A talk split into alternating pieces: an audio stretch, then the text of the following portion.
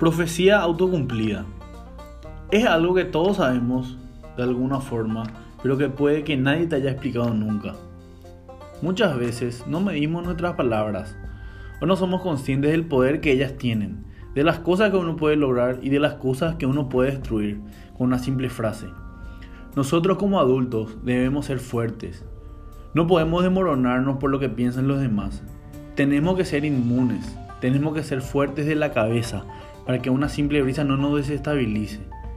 Si antes de una competencia le decías a un niño que se va a caer, que esto no es lo suyo, él te va a creer y se va a caer, porque no hay más opciones, porque le hiciste creer que es posible y hay algo que le empuja a cumplir la profecía.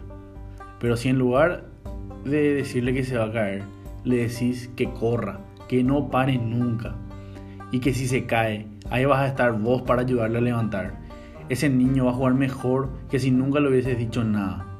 Hay una responsabilidad ineludible en cómo hablamos, en cómo tratamos a los demás, porque nuestras palabras tienen un poder más grande del que nunca nos hubiésemos imaginado. Cada día tenemos la oportunidad de cortarle las alas a los demás, hablándole del miedo y la incertidumbre. O puedes dejar que tus palabras la empujen a cumplir sus metas, confiando en la capacidad infinita que hay dentro de todo ser humano se conoce como el efecto Pigmalión o profecía autocumplida y funciona en cualquier momento de nuestras vidas.